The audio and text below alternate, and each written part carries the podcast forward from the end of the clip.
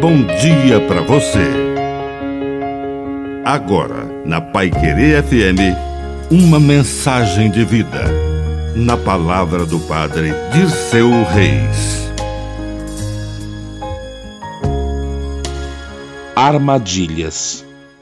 Cuidado com as notícias alarmistas e repletas de teorias da conspiração.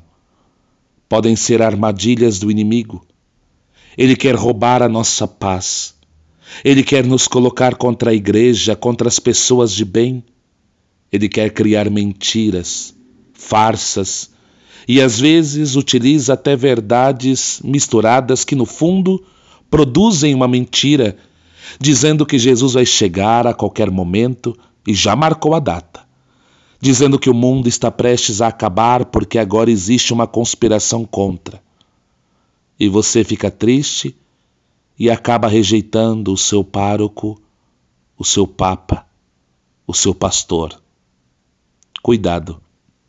Quando o Espírito Santo nos adverte em discernimento, o fruto é a serenidade, é a paz.